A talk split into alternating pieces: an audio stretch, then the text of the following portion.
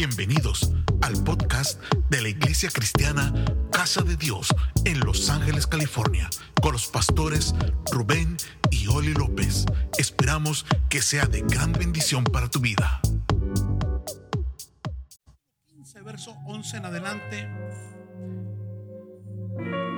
Si se mira la pantalla, es una historia muy conocida y rápido usted se va a identificar con el contexto de la historia. También dijo Jesús, contando una parábola o una historia para aprender algo espiritual de ella. Un hombre tenía dos hijos y el menor de ellos dijo a su padre, Padre, dame la parte de los bienes que me corresponde. ¿Y qué pasó? No muchos días después, juntándolo todo, el hijo menor se fue lejos a una provincia apartada y allí desperdició sus bienes viviendo perdidamente. Cuando todo lo hubo malgastado, vino una gran hambre en aquella provincia y comenzó a faltarle. Y fue y se arrimó uno de los ciudadanos de aquella tierra, el cual le envió a su hacienda para que apacentase cerdos. Y deseando llenar su vientre de las algarrobas que comían los cerdos, y deseaba llenar su vientre de las algarrobas que comían los cerdos, pero nadie le daba. Y volviendo en sí dijo, ¿cuántos jornaleros en casa de mi padre tienen abundancia de pan y yo aquí perezco de hambre? Me levantaré e iré a mi padre y le diré, Padre, he pecado contra el cielo y contra ti, ya no soy digno de ser llamado tu hijo. Hazme como a uno de tus jornaleros. Y levantándose vino a su padre y cuando uno estaba lejos le vio su padre y fue movido a misericordia y corrió y se echó sobre su cuello y le besó. Y el hijo le dijo, Padre, pecado contra el cielo y contra ti, y ya no soy digno de ser llamado tu hijo. Pero el padre dijo a sus siervos, sacad el mejor vestido y vestidle, y poned un anillo en su mano y calzado en sus pies. Y traed el becerro gordo y matado y comamos y hagamos fiesta. Porque este mi hijo muerto era y ha revivido, se había perdido y es hallado.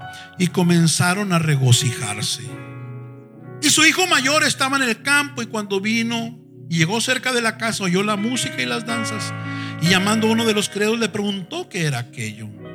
Él le dijo, tu hermano ha venido y tu padre ha hecho matar al becerro gordo por haberle recibido bueno y sano. Entonces se enojó y no quería entrar. Salió por tanto su padre y le rogaba que entrase. Mas él respondiendo dijo al padre, aquí, tantos años te sirvo, no habiéndote desobedecido jamás. Y nunca me has dado ni un cabrito para gozarme con mis amigos. Pero cuando vino este tu hijo, que ha consumido tus bienes con prostitutas, con rameras, has hecho matar para él el becerro gordo. Él entonces le dijo, hijo, tú siempre estás conmigo y todas mis cosas son tuyas.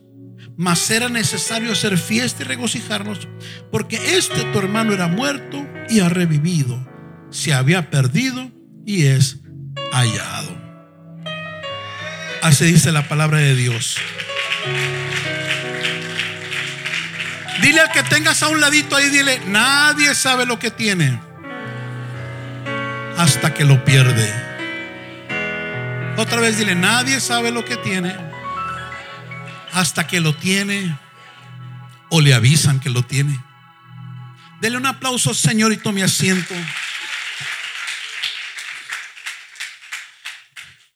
Esta historia que nos habla de una familia de tres integrantes contada por Jesús, lo hizo para revelar algunos aspectos tanto de Dios en su función de padre, así como nosotros en nuestro papel de hijos. El padre de esta historia, que tenía una herencia, sabemos que representa a Dios y nos revela algunos aspectos del carácter de Dios como Padre. Estamos acá. No todo lo que la Biblia dice es todo lo que Dios es. Otra vez se lo repito. No, no, no, se me, no se me distraiga, hermano. Si hay un niño, no es un marciano, es un niño. Si un hermano se levanta al baño, va al baño como usted haría. No se me distraiga, porque hay una palabra que Dios quiere depositar en su espíritu. Se lo vuelvo a repetir. No todo lo que está en la Biblia, o más bien, no solo lo que está en la Biblia de, que habla de Dios, es todo lo de Dios. Sino que cuando tú lees la palabra, la meditas, se te impregna en tu corazón y en tu espíritu y viene revelación, tú vas a conocer y tienes una una relación constante y cercana con Dios a través de su palabra, a través de la oración, de las diferentes maneras que nos podemos conectar con Él, empezamos a conocer el carácter de Dios. O al Dios no escrito. Y en esta enseñanza vamos a conocer algo del carácter de nuestro Dios maneras de pensar, de sentir de Dios, de actuar, que si bien están en la escritura, no son reveladas muchas de ellas, o no las tomamos muy en cuenta, o las damos por hecho. Entonces, algo del carácter de Dios que se nos enseña en esta historia es que Dios quiere tener hijos, Dios anhela la paternidad. La historia empieza así. También dijo, un hombre tenía dos hijos. Porque la naturaleza de todo padre es procrear hijos. La naturaleza de toda mamá es procrear hijos. Voltea con el que está a un lado, dile, Dios desea ser tu padre. todo aquel que acepta a Cristo como su Dios, automáticamente se convierte en su hijo. Yo no sé si hay hijos de Dios en esta mañana, aquí en este lugar. Juan 1.12 no los confirma, pero a los que lo aceptaron y creyeron en él, les dio el derecho de ser hijos de Dios. Hijos de Dios. Así que en esta mañana no le estoy hablando a ningún huérfano, ninguna huérfana, sino puro hijo, pura hija de Dios.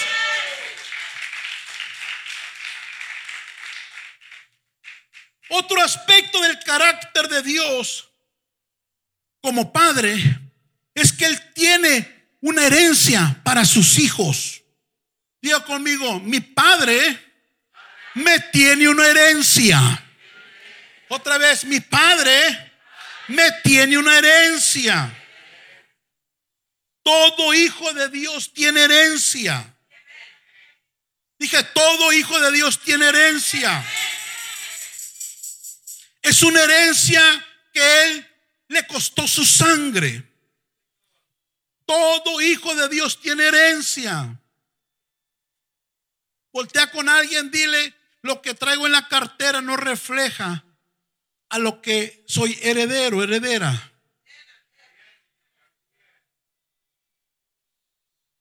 Sí, porque está ahí poquito, ay, miserable de mí.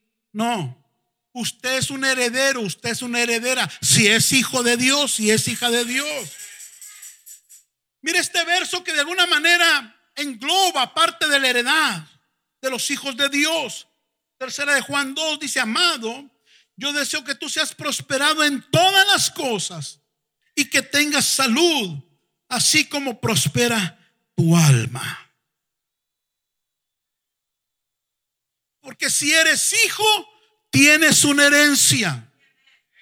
Si eres hijo, tienes una herencia. Esa herencia afecta todas las áreas de tu vida. Esa herencia es que seas prosperado, prosperado en todas las cosas. Porque aquel que hace prosperar todas las cosas es tu Padre.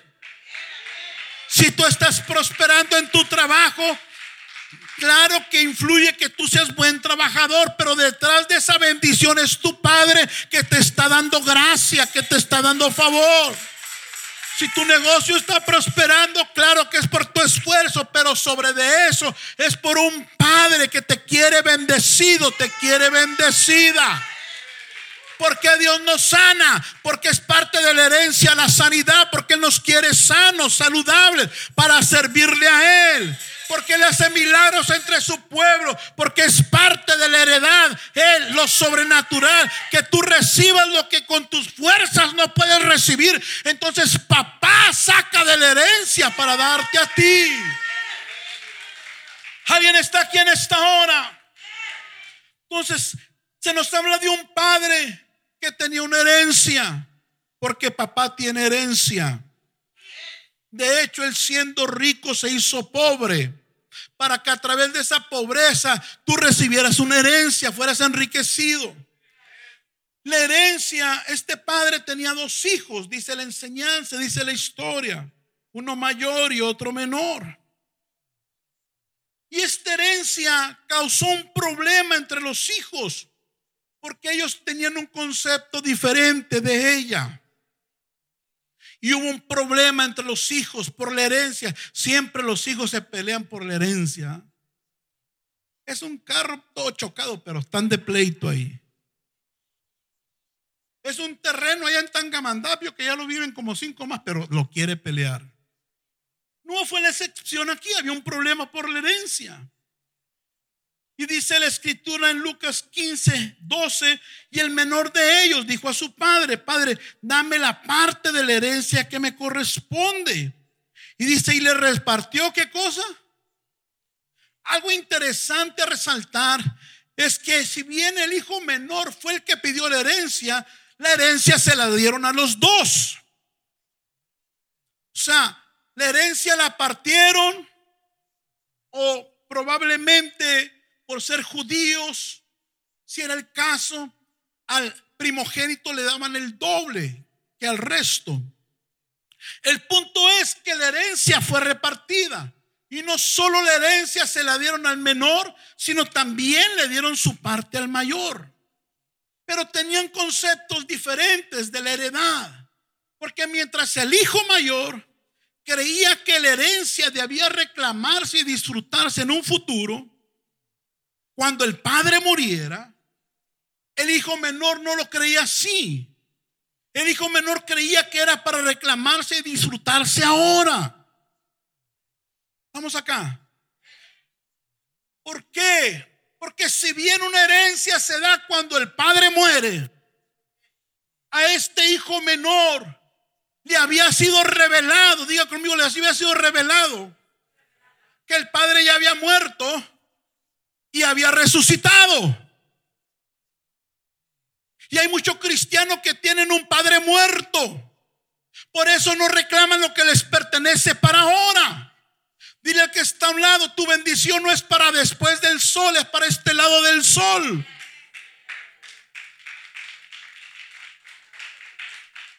Y usted va a encontrar muchas canciones cristianas viejas que hablan de un futuro. Allá Dios me va a bendecir aunque en esta vida no tenga riquezas, viva todo miserable, pero allá un día Dios me va a bendecir. Yo no diría amén a eso. En el sentido de que la bendición es para aquí, para ahora. No tienes que esperar después de morirte ya de que Dios te sirve. La herencia es para disfrutarse en el presente. Yo le quiero hablar a alguien y dejarle saber que la herencia es para ahora. Dile que está a un lado, la herencia es para ahora.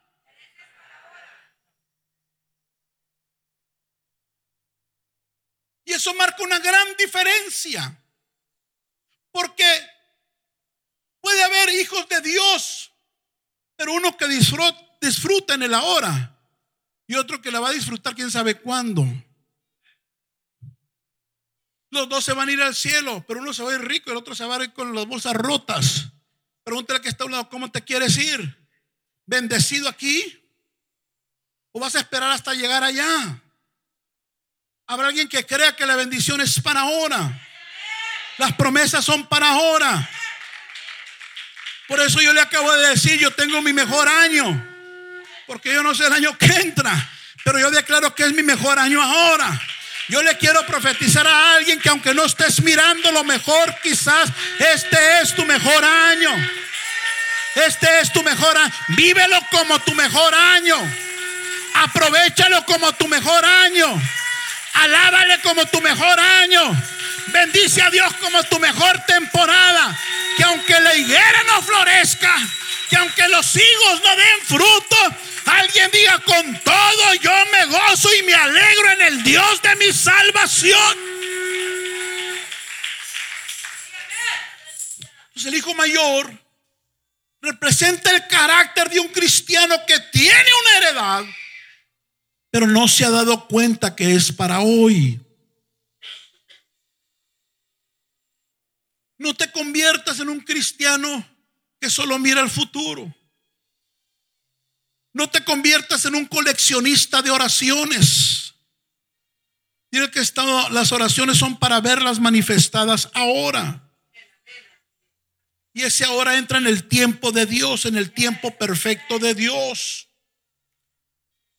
Fíjese lo que dice el verso 25 de esta historia. Y su hijo mayor estaba en el campo y cuando vino y llegó cerca de la casa oyó la música y las danzas. Aquí ya me fui hasta donde el hijo se va y regresa. Entonces se enojó y no quería entrar. Porque su padre había determinado matar un becerro gordo, hacerle una fiesta al hijo que se había ido y que ahora estaba regresando. Salió por tanto su padre y le rogaba que entrase. Mas él respondiendo dijo al padre, aquí tengo tantos años te sirvo, no habiéndote desobedecido jamás. Bueno, eso pensaba él, ¿no?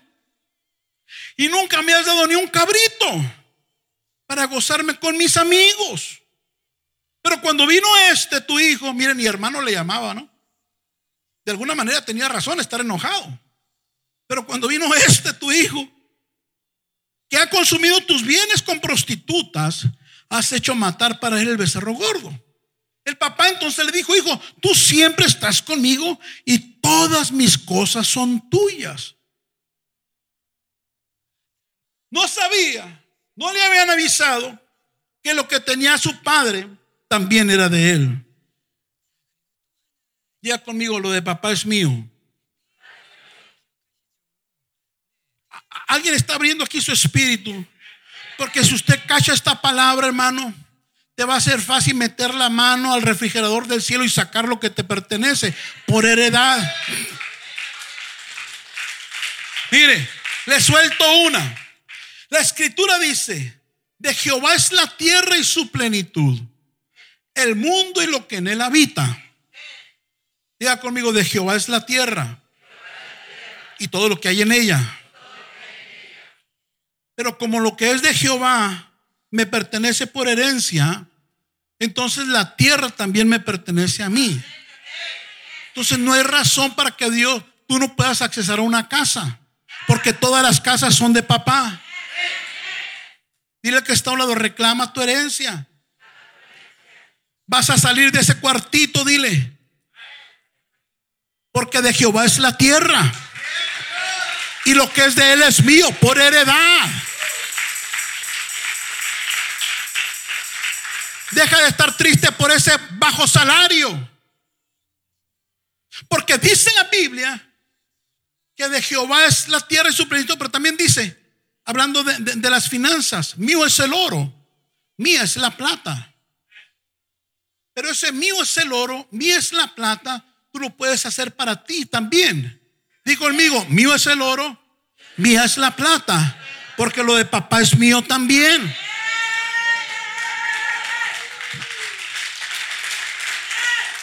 Dile que está, deja de estar triste, ese salario se va a multiplicar. Esa cuenta de banco va a engrosar. Algo va a pasar en las finanzas en tu vida. ¿Habrá alguien que crea que lo de papá le pertenece?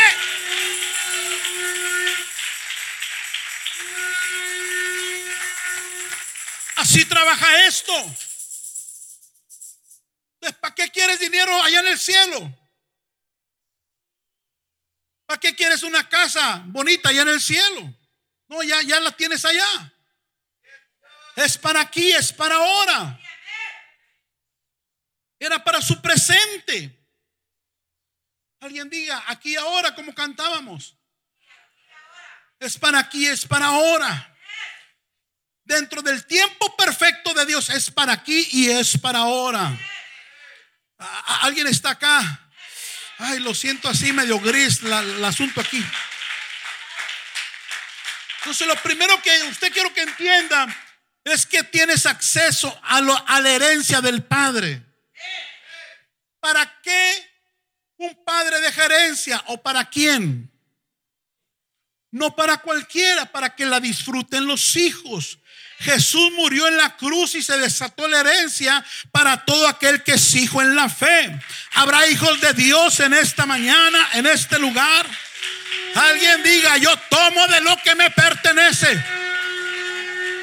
Alguien reclame lo que es suyo. Mira, si usted no reclama en fe, nunca lo vas a obtener aunque lo tenga.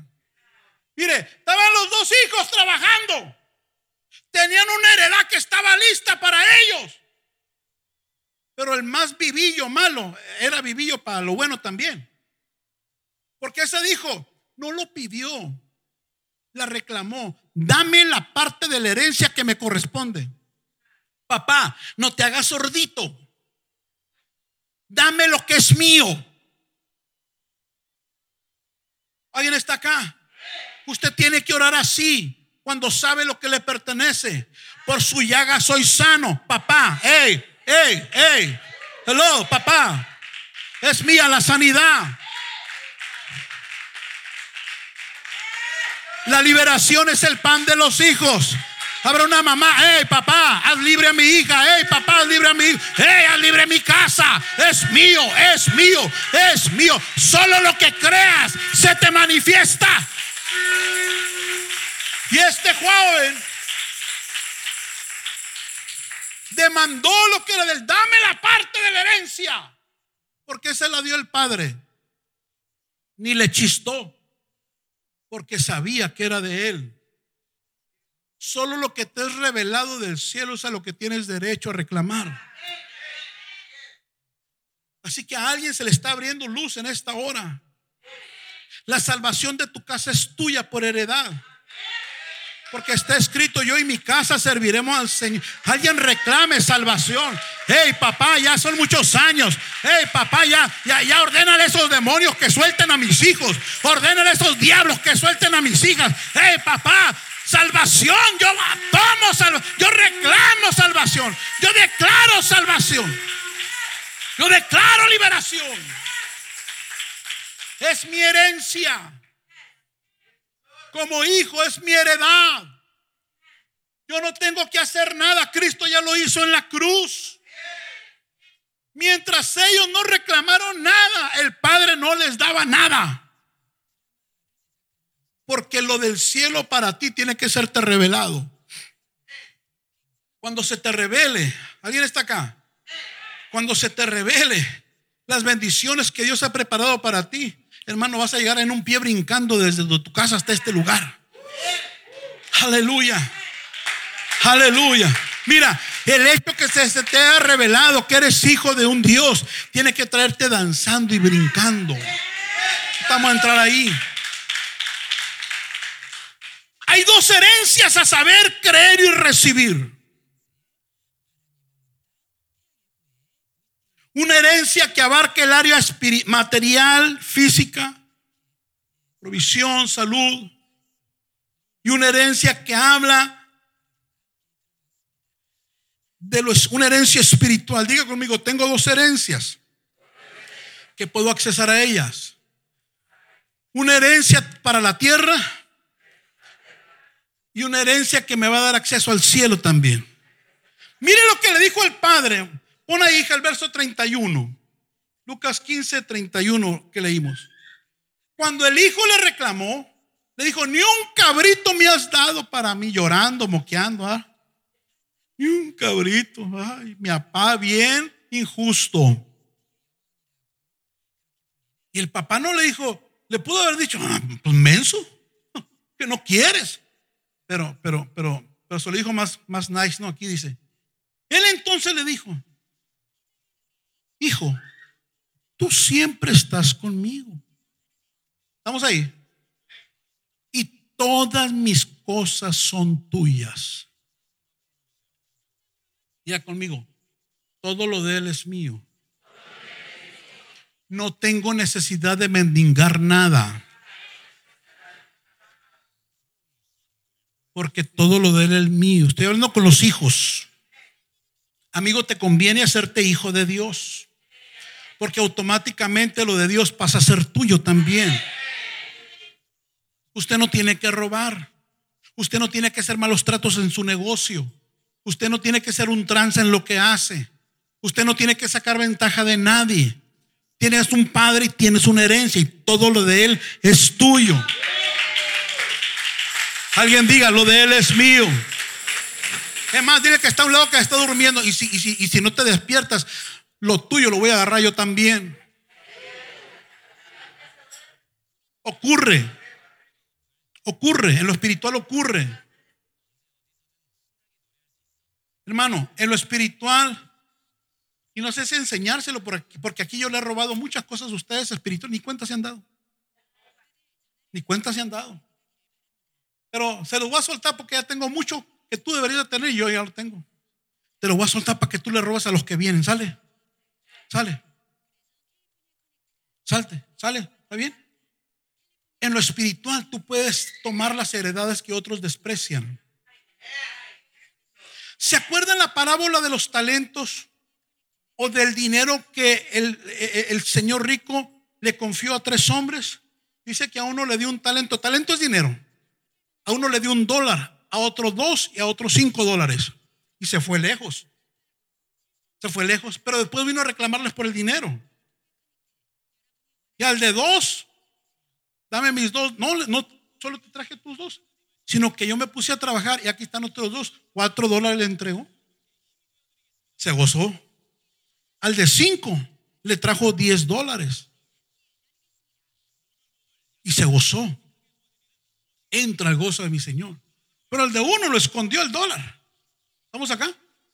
Y cuando vino dijo, Señor, sé que eres un hombre que pides, que recoges donde no sembraste, donde no esparciste. Y me dio miedo y enterré el dólar. Y el dueño del dólar se enojó. Le dijo, lo hubieras dado a los banqueros para que por lo menos algo de interés me hubiera provocado. Y le quitó el dólar y se lo dio al que tenía 10. Al que tenía 10. Y hay, unciones que tú puedes reclamar que otro está despreciando.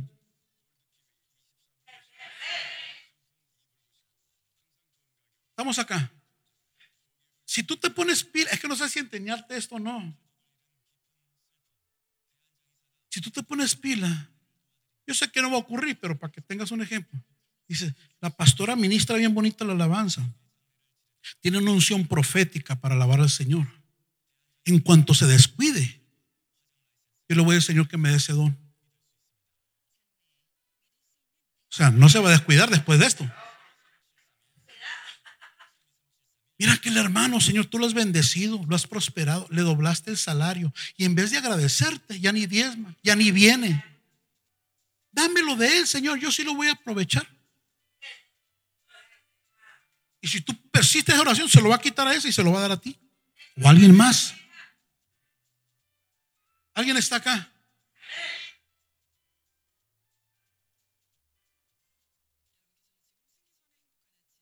¿Está o no está? Dile que está, ya no quiero decir más porque, porque no me voy a meter en problemas, pero dile que está hablando, si te descuidas, lo tuyo me lo llevo yo en esta hora.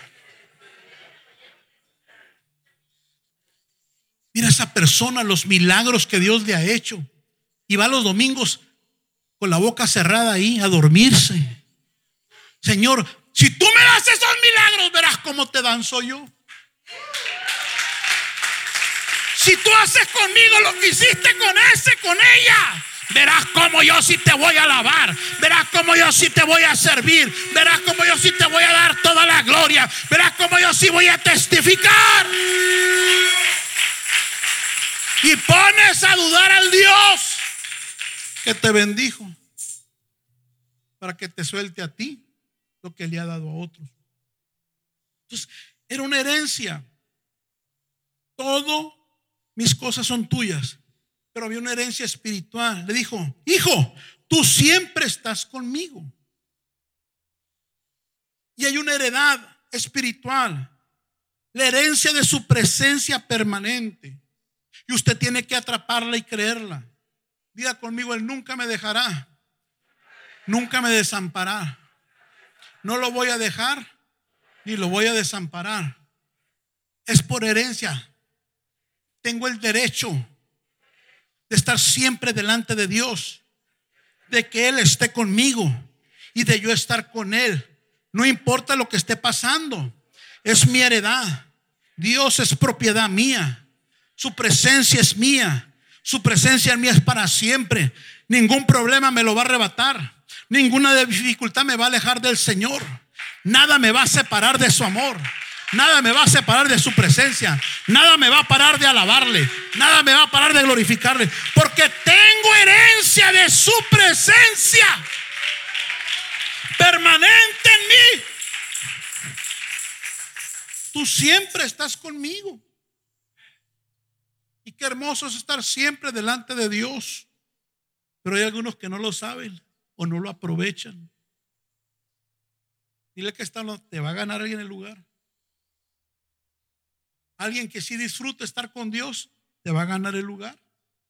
Alguien que sí disfrute la oración, te va a ganar el lugar. Alguien que sí disfrute adorarle, te va a ganar el lugar.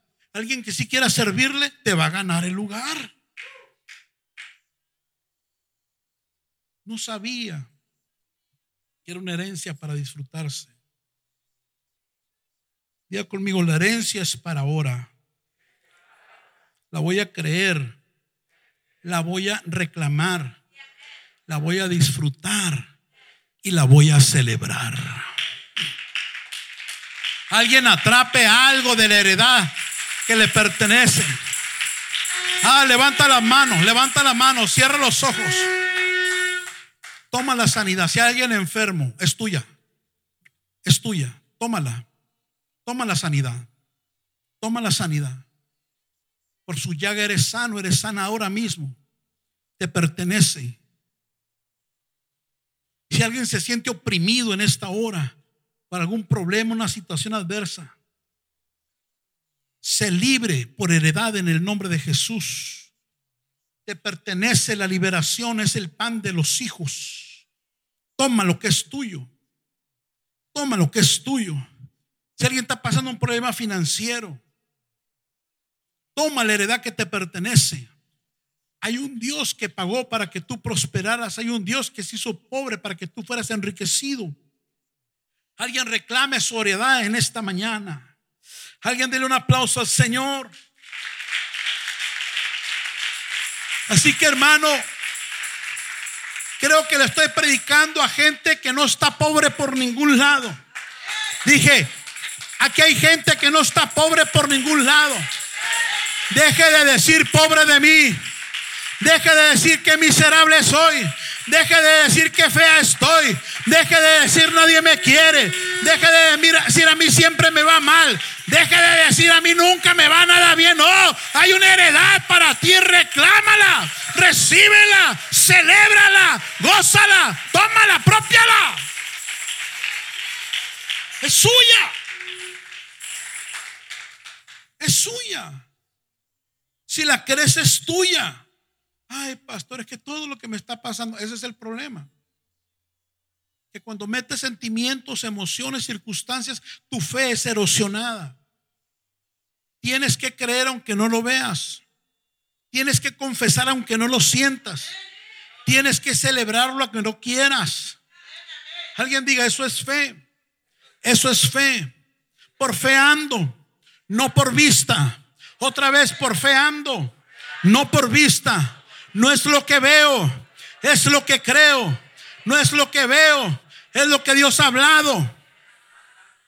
Así trabaja esto. Dile que está a un lado, si lo crees, se te va a manifestar. Si lo crees, se te va a manifestar. Que duro meter fe en estos tiempos. Si lo crees, se te va a manifestar. Alguien ponga corazón de niño. Si lo crees, se te va a manifestar. Gloria a Dios. Ahora vamos con el hijo menor. Hablamos del padre, algo del carácter de ese padre. Es un padre que ama tener hijos. Es un padre que tiene una heredad. El hijo mayor es aquel que no sabe lo que le pertenece o no se ha atrevido a tomarlo o cree que le pertenece pero para después en un futuro. Alguien diga, Cristo ya murió y resucitó. No tengo que esperar que resucite porque que muera porque ya murió y resucitó. La herencia es para mí y es para ahora. Pero ahora vamos con el hijo menor. Y el hijo menor me habla de ese cristiano que desperdicia su herencia. Que no valora aquello que Dios le ha dado por gracia, tan solo por ser su hijo. Mire, lo malo de, de este hijo menor, el más pequeño, no fue que pidió herencia porque ya sabemos que le pertenecía. Lo malo fue cómo la gastó. Ahí estuvo el problema. Lo malo no es que Dios te bendiga. Diga conmigo, Dios siempre me quiere bendecir. El problema se puede dar qué hago cuando me bendice. Porque hay gente que Dios la bendice y se vuelve loca. Gente que está dando lata y Señor, bendíceme, bendíceme ahora y ahora. Y Dios te bendice. Y te vuelves loco. Te alejas del Señor. Botas todo lo de Dios. Idolatras esa bendición. Y se te empieza a hacer una santa problemas en tu vida. Y este joven no estuvo mal que pidió la herencia. Quizás por eso el padre no se la daba. Porque sabía que no estaba listo para manejar esa bendición. Y hay oraciones que vienen en camino retrasadas intencionalmente porque no estamos listos para esa bendición. Y Dios está esperando que nuestro corazón sea el correcto para soltarnos la bendición. Porque metemos en un aprieto a Dios. Este está clamando y tiene fe, me mete en problemas porque yo respondo a la fe. Pero es mi hijo y todavía su carácter no está listo para esa bendición. Tiene fe para un negocio, pero si se lo doy, si así.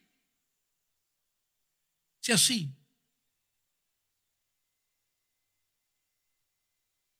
Quiere más hijos, pero si los que tiene, mira cómo los trae.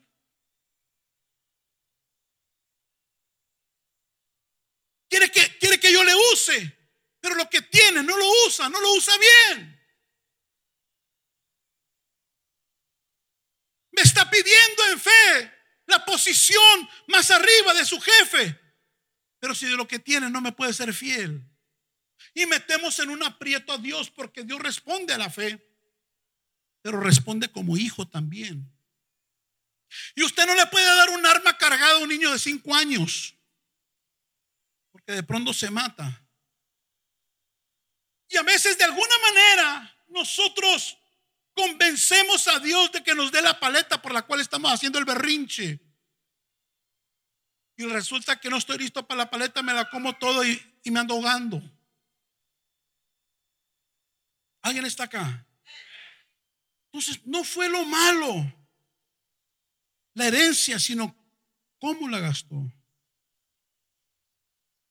Y hazle una pregunta al que está a un lado con mucho respeto. Dile, ¿qué haces con lo que Dios te ha dado?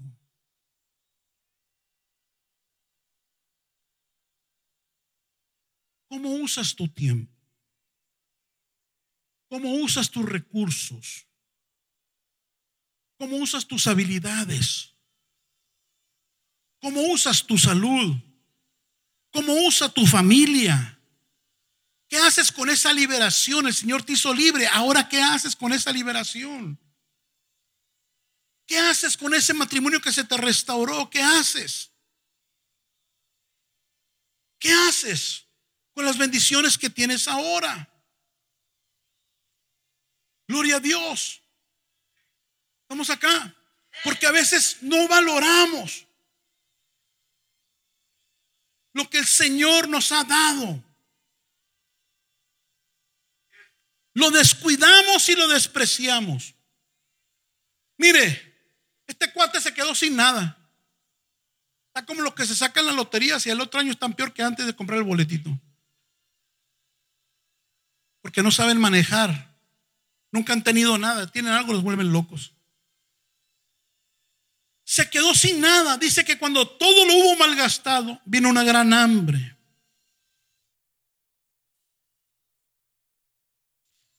Quien vive desperdiciando lo que Dios le ha dado, tarde que temprano le va a llegar un hambre. Aguas. Quien vive despreciando lo que Dios le ha dado, malgastando la heredad, tarde que temprano va a caer en una hambruna. No, pastor, a mí no me pasa nada si no oro, si no diezmo, no me consagro. Mire, mire, un día de estos te va a caer la hambruna. No, si no sirvo, mire, yo no sirvo para nada, nomás me sirvo para mí. Tarde que temprano vas a caer en una hambruna. Y mucha gente, mire cómo trabaja este asunto. Mientras estoy en la voluntad del Padre, hay bendición, hay prosperidad por estar bajo esa cobertura, por estar honrando la heredad. Pero cuando me alejo, al principio no se resiente, pero empiezas a gastarlo de Dios poco a poco. Hasta que llega el momento que te quedas sin nada. Estamos acá. Se quedó sin nada. Este joven se quedó sin nada. Cuando quiso salir del problema porque se quedó sin para comer. Tenía dinero para mujeres, tenía dinero para banquetes, tenía dinero para todos. Pero se quedó sin nada. Al grado de quedarse sin para comer. Y dice, y fue y se arrimó uno de los ciudadanos de aquella tierra, el cual le envió a su hacienda para que apacentase cerdos. Y deseaba llenar su vientre de la comida, algarrobas que comían los cerdos. Pero ni eso le daban.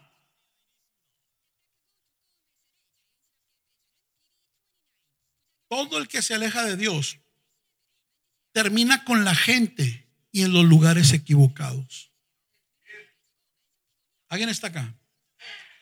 Ay, pastor, es su cumpleaños, usted hablando de esto, me puse como funeral, hasta de negro viene. No, mijo, es que te estoy preparando para un avivamiento y no quiero que te lo pierdas.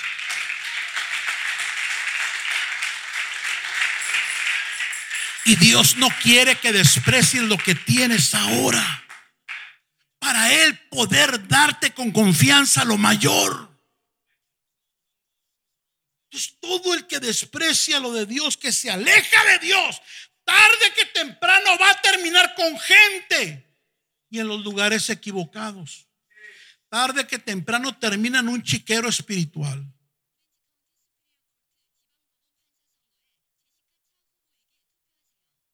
Por un rato se ríe. Por un rato dice no pasa nada. Y hasta llegan a decir Dios no existe. Yo lo he escuchado muchas veces. Gente que se aleja del Señor. Decía que tengo 15 ah, años pastoreando. Lo he escuchado cientos de veces. Esto que le estoy predicando lo he visto cientos de veces. Y el año que entra cumplo 30 años de vivir en Cristo y esos 52 viviendo en un hogar cristiano. Sé lo que le estoy hablando. Aquí hay una pregunta. ¿Por qué este joven, en vez de disfrutar una vida llena de todo lo bueno del Padre, porque esa es la voluntad de Dios, que usted disfrute al Padre y todo lo que hay en la casa del Padre? No, no me lo cree. La voluntad de Dios es que tú disfrutes a tu Padre y que disfrutes todo lo que hay en la casa del Padre. Ahí hay vestidos nuevos. Ahí hay anillos nuevos. Ahí hay sandalias nuevas. Porque si lo vistió, ¿se acuerda cuando regresó? Ahí hay criados. Dile que está a un lado. Hay otros que van a trabajar por ti. Además, hay gente rica que ya está trabajando para esta casa. Nomás vamos a tomar, vamos a tomar el edificio. Nos van a sembrar lo que ocupemos. Pero ¿por qué este muchacho, en vez de disfrutar al padre y todo lo que tenía ahí, terminó desperdiciando su herencia y en medio de los cerdos? El verso 13 dice, no muchos días después, juntándolo todo cuando le pidió la heredad, se fue lejos. Día conmigo, se fue lejos. Su problema empezó cuando se fue lejos. Su problema empezó cuando poco a poco, paso a paso. Me imagino que no agarró carro en aquel tiempo, ni Uber había todavía. Se fue, agarró la bolsa de dinero y paso a paso se fue lejos. No quería saber nada ni del padre ni de la casa. Se fue lejos. Y ahí empezó su problema. Los problemas empiezan cuando nos empezamos a alejar del Padre. No es de un solo, es poco a poco. Sin darnos cuenta, muchas veces. Dije, sin darnos cuenta, nos vamos alejando del Padre. Dile que está a un lado del pastor, se da cuenta muchas veces cuando te alejas. Porque el padre siempre ve cómo andan sus hijos. El padre huele a sus hijos. El padre discierne a sus hijos. Los conoce, discierne. Y se fue alejando. Pregúnteme, pastor, ¿por qué se iría? ¿Qué le hizo falta? Lo tenía todo. No le faltaba nada. Pero así se fue. Wow. Hay gente que lo tiene todo, pero aún así abandona a Dios. Hay gente que tiene un futuro en Dios, pero aún así lo deja. ¿Por qué? ¿Por qué? Yo tengo algunas teorías, se las cuento. ¿Por qué se fue este joven menor, el hijo menor?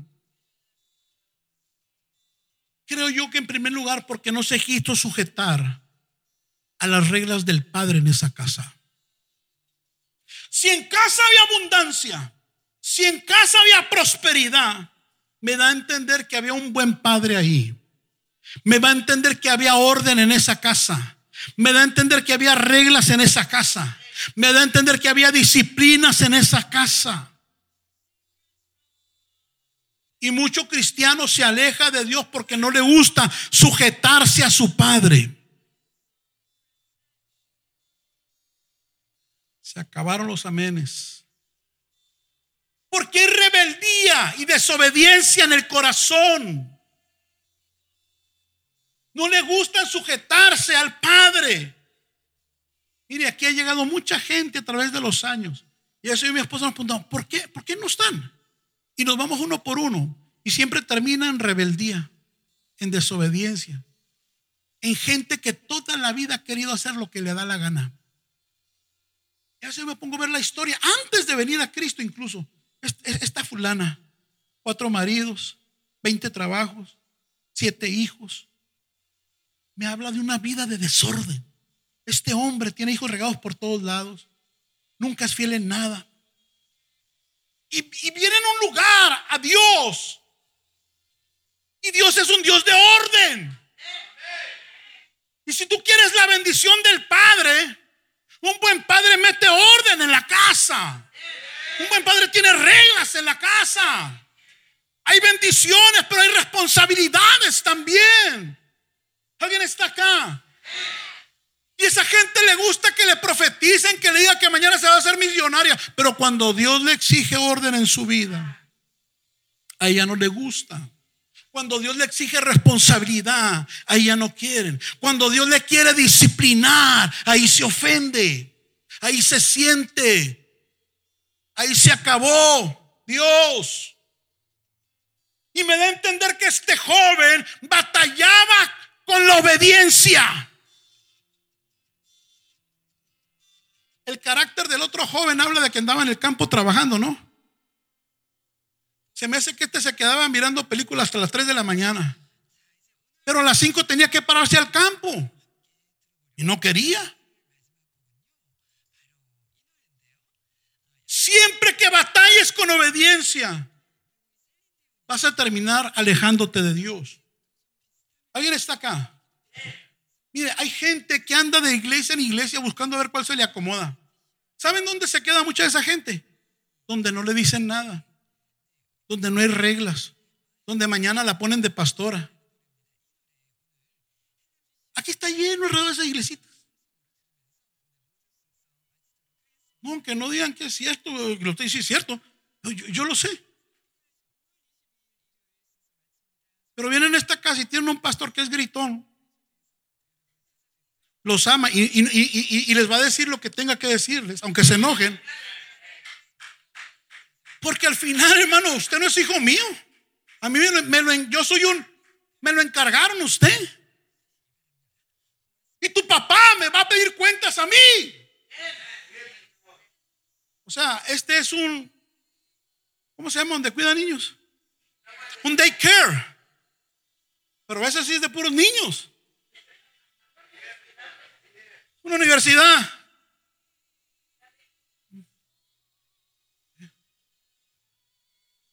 ¿Y qué ocurre?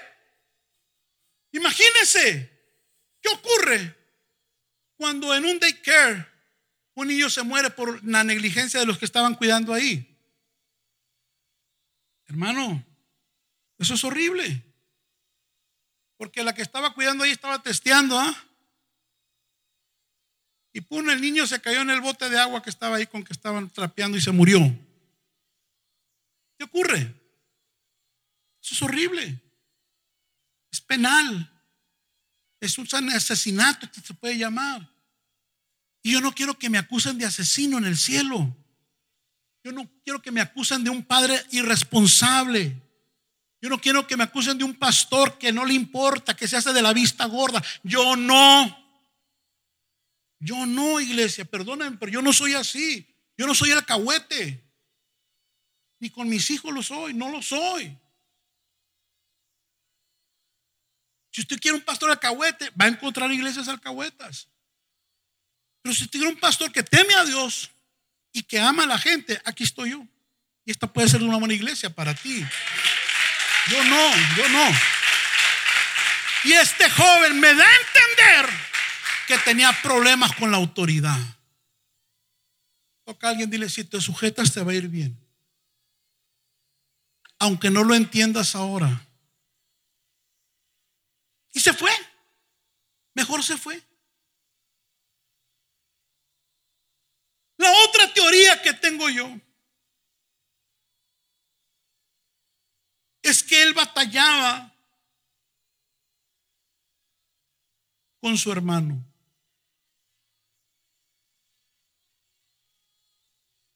Mi hermano le llamó. Había diferencias, como no. Uno rebelde y el otro obediente, uno trabajador y el otro flojo. Uno respondón y el otro sumiso. Había problemas ahí. Y luego el malagradecido y el que malgasta todo, regresa y el papá le hace un becerro gordo. ¿Cómo ve? ¿Eh? ¿Eh? ¿Cómo ve? Usted es el que mejor se porta con mamá y a quien honra es aquel desgraciado que le ha sacado lágrimas toda la vida. Sí, Señor. ¿A qué siente feo? Dice, oye, óyeme, yo trato de honrar a este viejo, a esta vieja. Trato de hacer lo mejor, de por lo menos no si no le quito, por, si no le doy, por lo menos no le quito. Y aquel mi hermano sin vergüenza y mi hermana sin vergüenza, que le hacen llorar siempre, que le sacaron todas las canas, que la han enfermado muchas veces, y viene y le hace la mejor comida. ¿Qué quiere la niña? ¿A que se da corajito? ¿Sí o no? ¿Sí o no? Usted sinvergüenza, mal portado, flojo, mantenido, nomás viene a la casa de mi mamá cuando no tiene nada para ver qué se lleva de aquí. Constantemente a mi mamá la tiene desvelada, mi papá andan preguntando por él dónde anda, a qué horas llega. Y en Navidad se come lo que a él le gusta.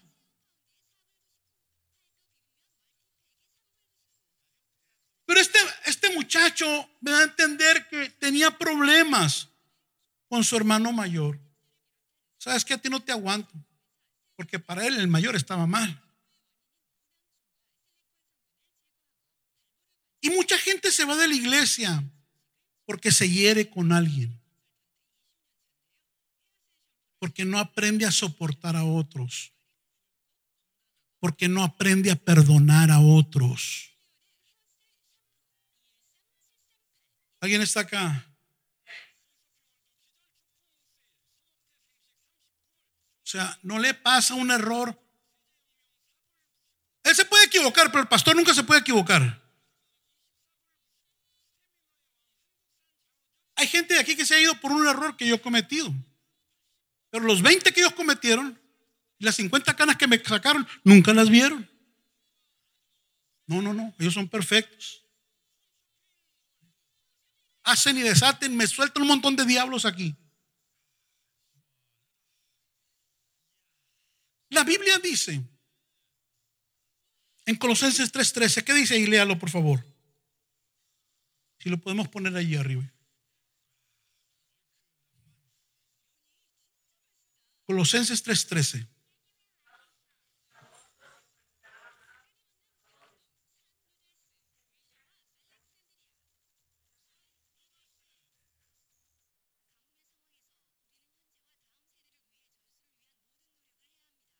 Dile que esto me tienes que soportar.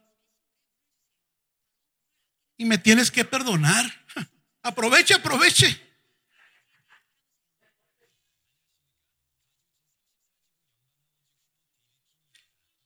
Iglesia, donde haya personas, seres humanos, va a haber heridas, va a haber roces.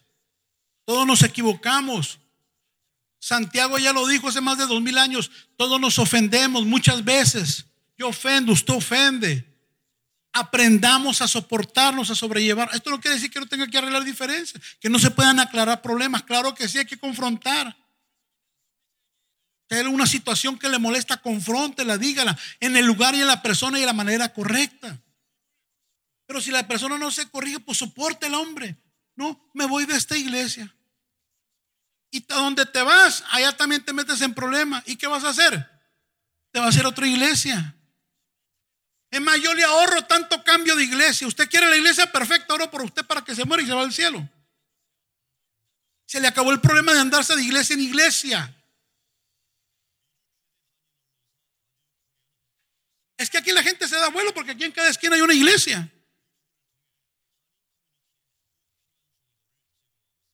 Aquí en cada esquina hay una iglesia. Pero vayas a un rancho donde cada dos horas hay una iglesia. Ahí te aguantas porque te aguantas. Tu hermano, ¿será mucho soportarnos? ¿Será mucho perdonar una ofensa?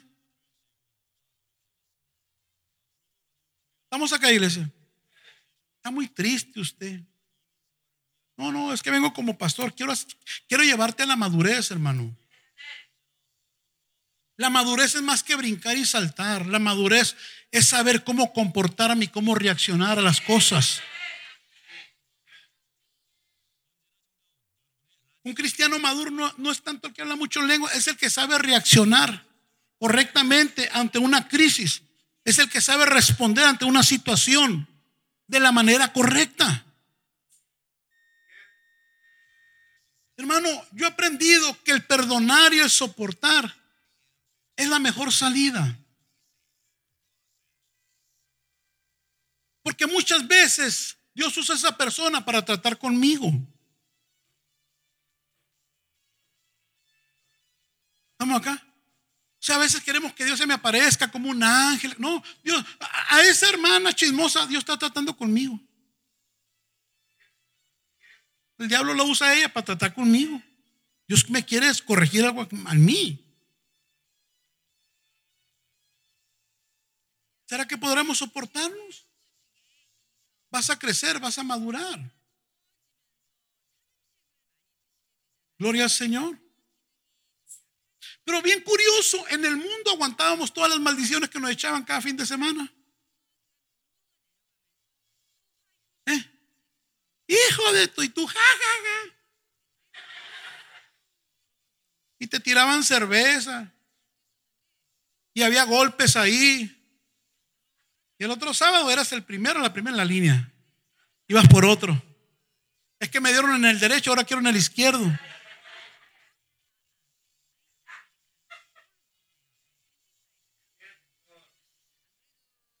Y sin Cristo tuviste las peores relaciones. Hombres abusivos, hombres que te maldecían, que te maltrataban. Y vienes a Cristo, la cenicienta, nadie me toque. Nací en Disneylandia. Ah, ah, pura carne, pura falta de consagración. Y es una tristeza que eso te haga malgastar todo lo que Dios te ha dado.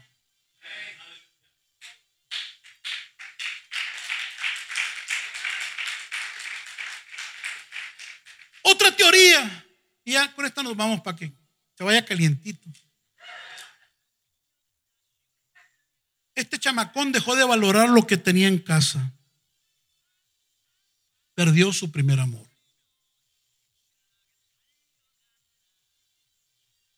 Y yo dejo de valorar lo que tengo. Escuche bien. Cuando dejo de dar gracias al Padre por lo que me ha dado, me está dando y me va a dar.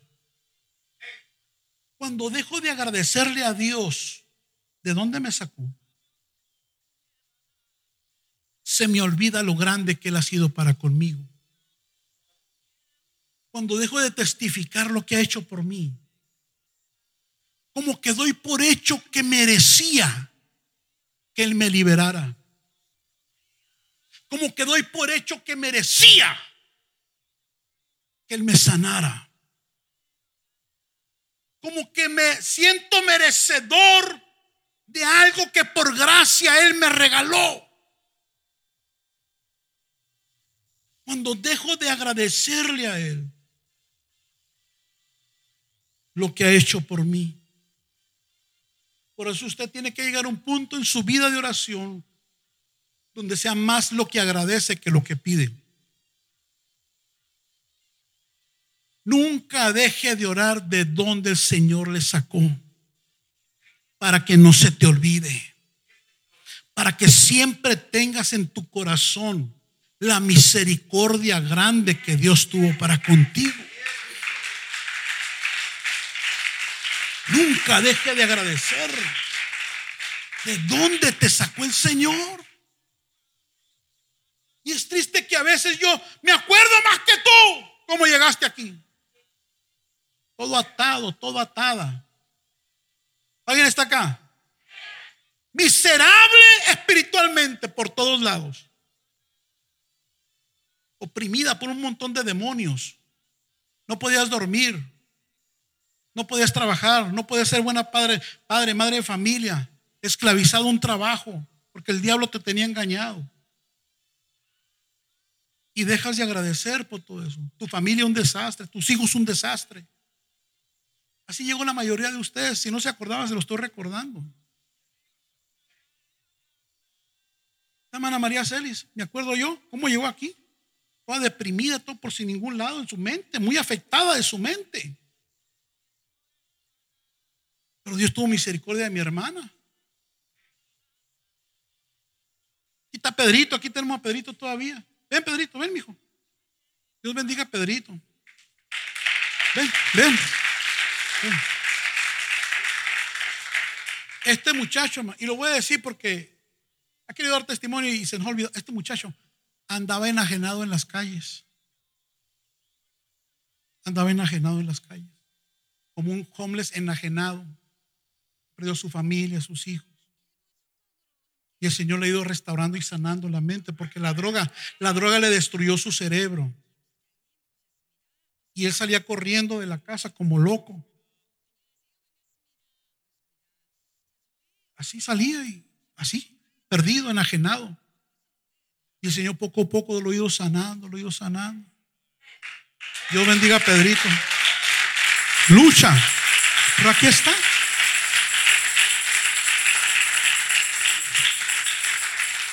Y me dio gusto el día que llegó aquí. Llegó con un carro del año. ¿Qué onda, Pedrito? No, eso estoy trabajando de Uber. Eso no lo podía hacer él, no podía trabajar. Y se nos olvida de dónde el Señor nos sacó. Usted tiene que, ¿qué pasó? Usted tiene que cada día agradecerle a Dios de dónde te sacó el Señor. Cuando yo olvido eso, dejo de valorar lo que tengo. Dejo de valorar lo que soy por la gracia de Dios. Me insensibilizo a las misericordias de Dios. Dejó de valorar que tenía en casa. Porque dejó de hacer las obras que hacía en un principio. Dile que está a un lado, vuelve a tus primeras obras.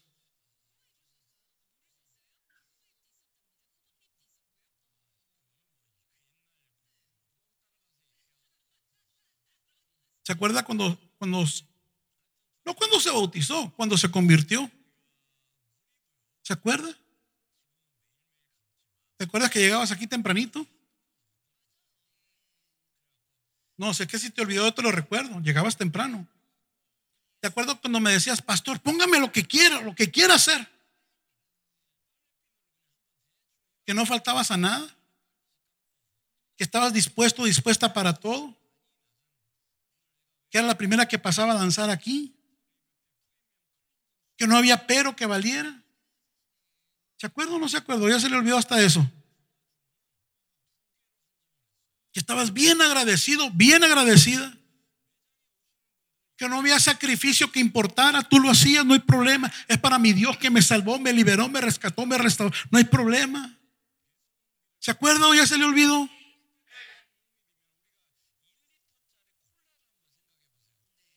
Gloria al Señor. El Señor le dijo a la iglesia Apocalipsis, pero tengo contra ti que has dejado tu primer amor. Qué hermoso es ver a un cristiano recién enamorado de Dios. Qué hermoso ver a una mujer recién enamorada de Dios. Son los primeros que llegan en la iglesia y son los últimos que se quieren ir. Porque están enamorados de Dios. Gloria al Señor. Nada los detiene. No hay un pretexto que pongan. A todo le hayan la manera de hacerlo. Quieren hacer hasta de más. No vaya a pedrear, hermano, después de hoy. Pero ¿qué pasa cuando me empiezo a alejar poco a poco? empieza a ocurrir todo lo contrario.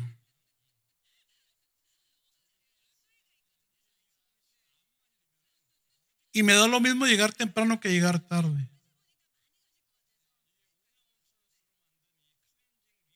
Y cualquier carne asada me detiene el domingo para adorar a mi Dios. Al que me salvó, al que me rescató, al que me liberó, al que me está lleno de promesas. Y al primer problemita voto todos los ministerios que Dios me ha dado.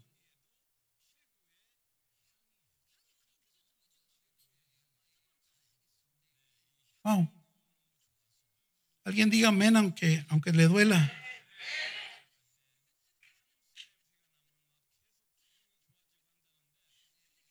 Hermano, puedes eso, pastor, no tengo tiempo. Ah, no tiene tiempo. Pero antes el diablo no lo dejaba ni dormir de los diablos que traía. Y ahora no tiene tiempo.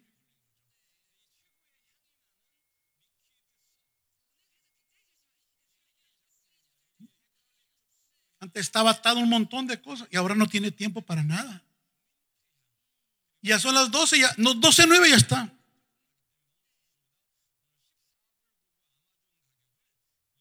Pero esos demonios que te cargabas te tenían en la miseria, te estaban destruyendo tu casa, tu salud, tu, tu, tu familia, tu matrimonio. Pero ahora no tiene tiempo para nada. Y el diablo antes no te dejaba hacer nada.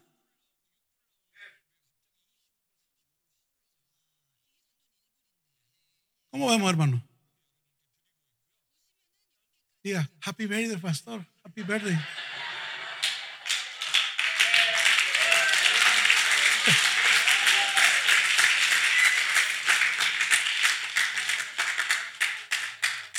¿Cómo ve? Es mata flojera, levantar las manos aquí ya.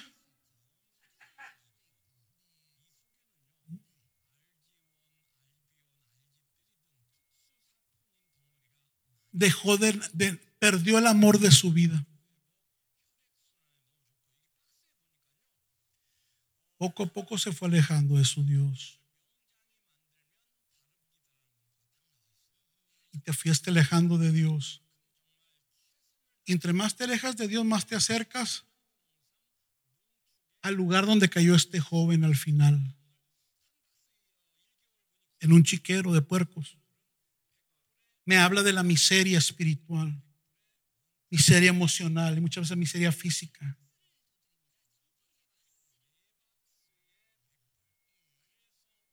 Si le puedo resumir las características de un 70% de la gente que se ha alejado que yo conozco, ¿le digo dónde está ahorita? ¿Te digo? Divorcios, muertes prematuras por tragedia, hijos maldecidos en la droga, en el alcohol, lejos de Dios, miseria, ruina física, material. El 70-80% que yo conozco, ahí están. En un chiquero espiritual. Porque es Biblia. Es Biblia. Gloria al Señor. Y el Señor Dije, Señor, ¿por qué me dijiste predicar esto? Y luego en los días de mi cumpleaños. Y como Él sabe que siempre quiero obedecerle.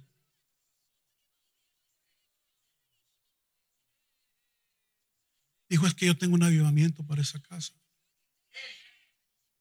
Y yo quiero que, lo, que los primeros que la atrapen son los que están ahí porque ellos con todos sus defectos lo están provocando. Pero necesito que en algunos de ellos se restaure el amor que me tenían antes a mí. Y que paren de alejarse de mi presencia. Porque van a terminar mal, como este joven que terminó desperdiciando todo lo que tenía y terminó causando lástima y siendo una burla de todos. ¿Cómo se miraría este muchacho que empezó con carro del año, invitando muchos amigos a un restaurante, los mejores hoteles, y luego pasan esos amigos y lo miran dándole de comer a los cerdos? ¿Sabe cómo se llama eso? El diablo burlándose de él. Y tú no viniste a Cristo para que el diablo se burle de ti al final. Tú viniste a Cristo para permanecer en la casa del Padre, disfrutar la herencia, trabajar para Él, gozar en Él y que tú y tu casa gocen y disfruten la herencia de papá. Póngase de pie, por favor. Esta historia terminó bien, ¿eh? Yo creo que esta historia la sacaron de Disneylandia, porque terminó bien. ¿Verdad? ¿Cómo, ¿Cómo terminan? Y fueron muy felices. Para siempre. Porque este joven, cuando se encontraba ahí, a punta de golpes, dice que volvió en sí. Diga conmigo, volvió en sí. La versión del pastor dice agarró la onda. Despertó a tiempo. Dice, y volviendo en sí. Préstame atención, ya terminamos. En medio de los puercos. Imagínese esta escena, por favor. Imagínese la escena. En medio de los puercos. Cuando no se daba cuenta el dueño de los puercos, agarraba un pedazo de carne podrida y se lo echaba a la boca. Que tenía hambre y se le antojaba. Cuando pasaban sus amigos alrededor en un carro, él se escondía en el lodo para que no lo miraran. Y un día se enfadó de esa vida. Dice, y volviendo en sí, dijo, ¿cuántos jornaleros en casa de mi padre tienen, diga conmigo, abundancia de pan?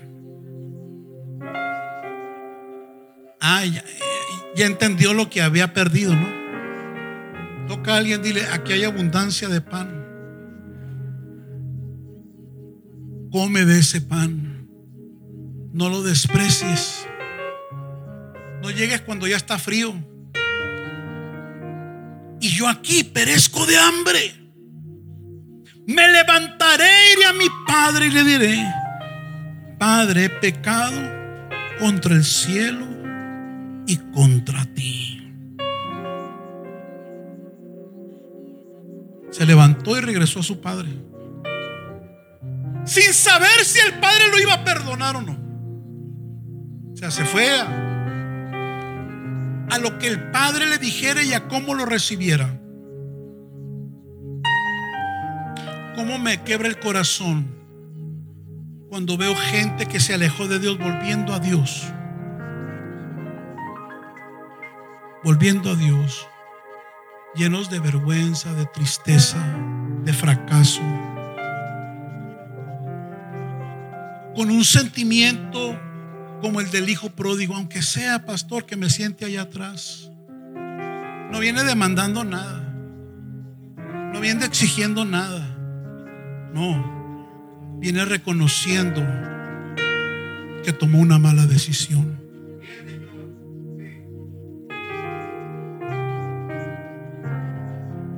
Por suerte para él, el Padre lo perdonó y lo restauró. Dile que está a un lado, sin merecerlo. Porque había tomado malas decisiones. Pero tenemos un Padre que perdona el corazón contrito y humillado. Mm. De ese Padre estoy predicando en esta tarde. Un Dios que siempre está esperando aquellos que se alejaron de Él se están alejando de Él. Porque dice la escritura que cuando el padre, el hijo venía a casa, dice que el papá lo miró de lejos. Toca a alguien, dile, Dios siempre sabe dónde andas. Aunque a veces parece que te le estás perdiendo, pero Él sabe dónde andas. Y siempre te está esperando. Mi padre tiene abundancia de pan. Se acordó cuando hablaba en lenguas. Se, acordó cuando adoraba. Se acordó cuando servía. Se acordó cuando era santo. Se acordó cuando disfrutaba la presencia de Dios. Se acordó cuando saboreaba estar y anhelaba estar en la casa de Dios. Pero el padre dijo a sus siervos, sacad el mejor vestido y vestidle. Pongan un anillo en su mano, calzado en sus pies. Y trae el becerro gordo y matado y comamos y hagamos fiesta. Porque este, mi hijo, muerto era y ha revivido. Se había perdido y es hallado. Y comenzaron a regocijarse. Y quiero cerrar esta enseñanza diciendo lo siguiente. Tu condición solo tú la conoces. Quizás te has visto reflejado en ella acá. Pero sé que te has alejado un paso, dos, tres, o ya estás allá, en esa condición de miseria, en tu corazón. Hoy el Padre está aquí. Y no está aquí para juzgarte. Sencillamente Él está aquí para hacerte recapacitar y dejarte saber que valores lo que tienes. Y si no lo has valorado, que lo vuelvas a valorar. Y que Él está dispuesto a restaurarte y perdonarte. Y volverte a dar un génesis. Para que vuelvas a empezar otra vez de donde te habías alejado de Dios.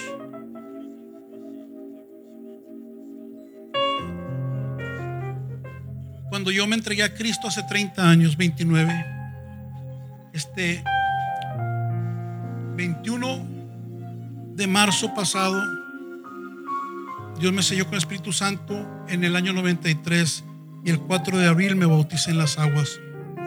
Cuando yo en el 97, el 21, el 4 de marzo me bauticé, yo tenía 23 años de edad. ¿Hace cuánto eso? A ver los matemáticos.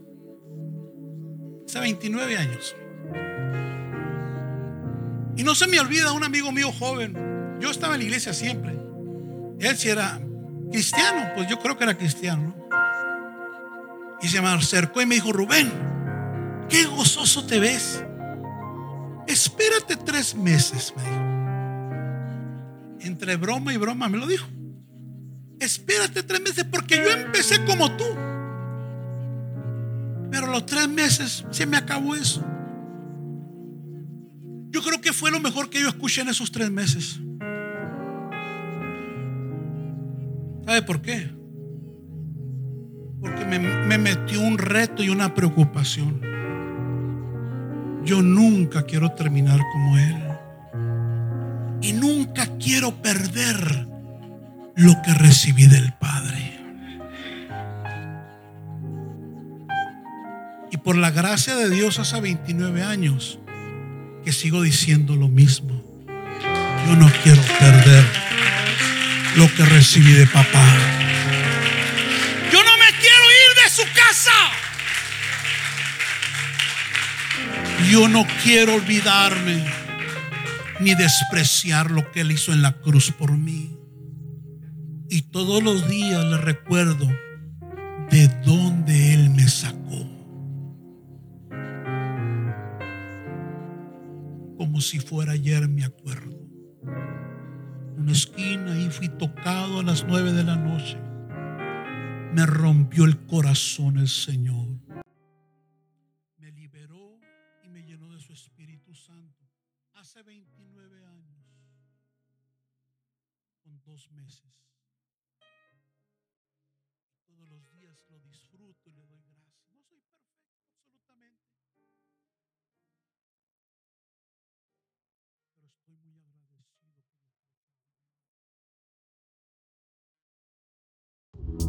Esperamos que este episodio haya sido de edificación para tu vida y la de tu familia. Visítanos en nuestras instalaciones en 1328 East Florence Avenue, Los Ángeles, California, Estados Unidos 90001. También puedes visitar nuestras redes sociales Facebook e Instagram como A la Casa de Dios en www.alacasadedios.com o escríbenos a contacto arroba alacasadedios.com. En Iglesia Cristiana Casa de Dios te esperamos.